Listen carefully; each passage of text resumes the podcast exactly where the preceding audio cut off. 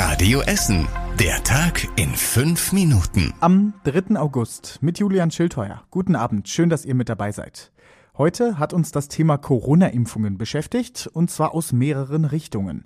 Wer weiter gegen Corona geschützt sein will, braucht eine dritte Impfung.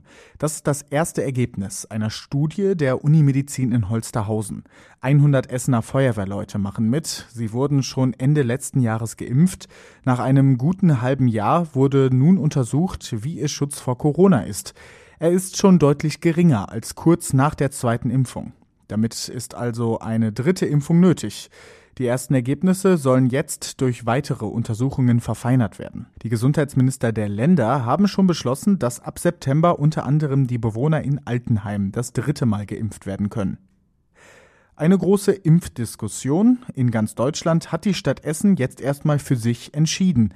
Auch in dieser Woche können sich bei uns in Essen Kinder und Jugendliche zwischen 12 und 15 Jahren gegen Corona impfen lassen. Das wird gerade deutschlandweit weiter heftig diskutiert. Die Ständige Impfkommission empfiehlt eine Impfung nicht generell.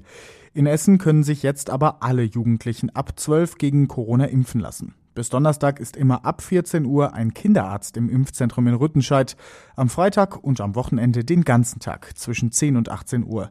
Der Kinderarzt klärt Eltern und Jugendliche ausführlich über die Risiken einer Impfung auf. In der letzten Woche haben sich bereits 425 Jugendliche bei uns in Essen impfen lassen. Das ist bis jetzt nur ein sehr kleiner Teil aus der Altersklasse bei uns.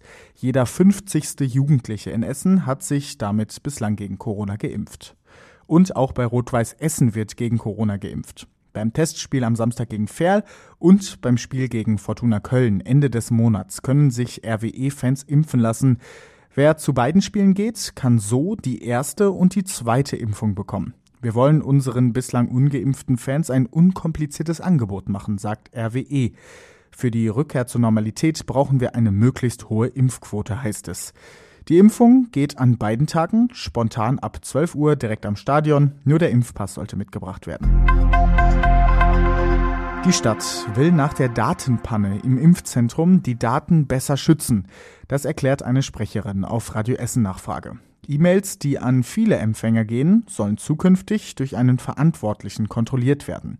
Dokumente mit personenbezogenen Daten sollen außerdem mit einem Passwort geschützt werden. Am Freitag waren aus dem Impfzentrum in Rüttenscheid Mails verschickt worden, in deren Anhang rund 13.000 Datensätze waren.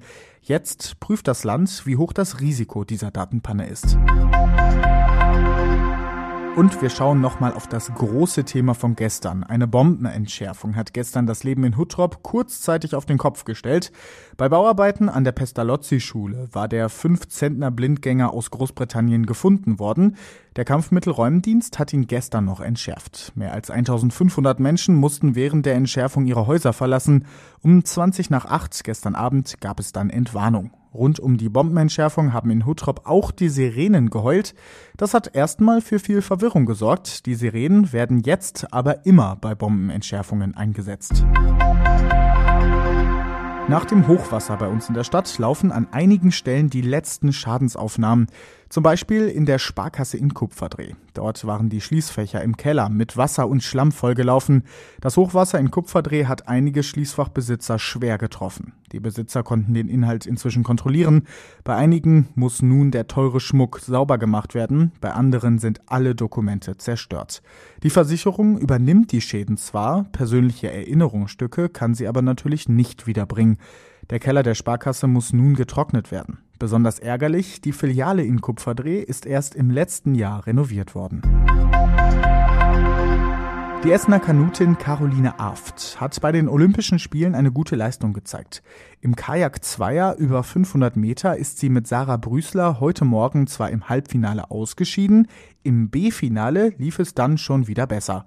Aft und ihre Kollegin sind insgesamt auf Platz 11 gelandet. Morgen früh gehen dann die beiden anderen Essener Kanuten, Max Hoff und Max Rentschmidt, an den Start. Und das war überregional wichtig. Bundesfinanzminister Olaf Scholz und NRW-Ministerpräsident Armin Laschet haben den vom Hochwasser schwer getroffenen Ort Stolberg in der Nähe von Aachen besucht.